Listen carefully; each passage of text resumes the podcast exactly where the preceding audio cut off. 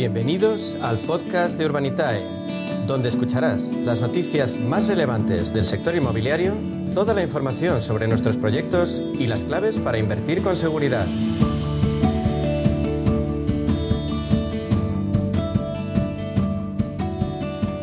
De las finanzas personales y de cómo fortalecerlas tras un año complicado. Invertir parece el único camino para obtener algo de rentabilidad, pero hay que saber lógicamente cómo hacerlo, cuánto y en qué condiciones.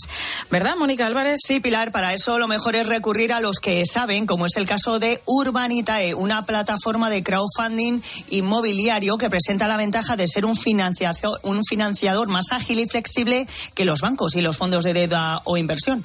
Diego Bestart es el el consejero delegado de Urbanitae. Diego, muy buenas tardes.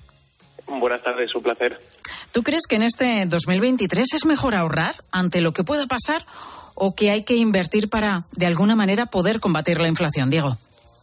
Bueno, yo creo que la respuesta es bastante clara. Hay que hacer ambas cosas, ¿no? No, no es una u otra. La clave está, sobre todo cuando, cuando uno piensa en el ahorro y, y en momentos de incertidumbre como puede ser el actual, la clave está siempre, y los expertos financieros dicen que, hay que tener pues un fondo de emergencia con unos ahorros para poder tener margen de maniobra en caso de que ocurra algo como que podamos perder el trabajo, por ejemplo, ¿no?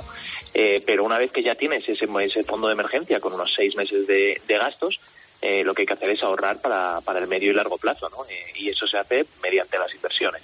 Eh, y la inversión inmobiliaria, por ejemplo, pues es una de esas opciones.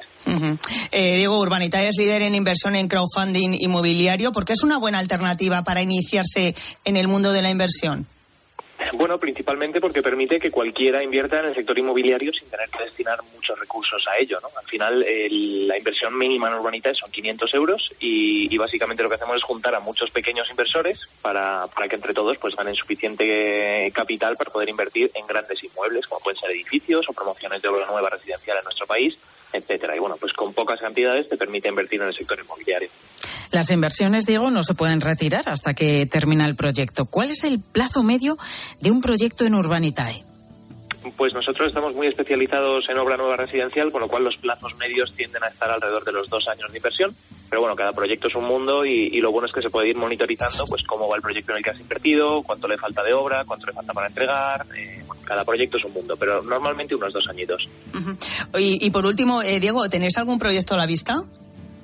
Pues sí, la semana que viene vamos a publicar un proyecto en Málaga, en Torremolino específicamente en primera línea de playa, por un promotor muy conocido en el sur que se llama Grupo ABU y, bueno, pues los inversores van a poder invertir en una promoción de 21 viviendas eh, que además ya tiene licencia de obra, eh, ya se ha iniciado la comercialización, o sea que, bueno, es un proyecto que pinta muy bien y, deseando publicarlo. Lo publicaremos el miércoles por la tarde para que pueda invertir el que quiera. ¿Cuál era vuestra página web, eh, Diego? La página es www.urbanitae.com. Muy bien. Pues Diego Bestar, consejero delegado de Urbanitae. Gracias por atendernos, Diego. Gracias a vosotros. Buen día.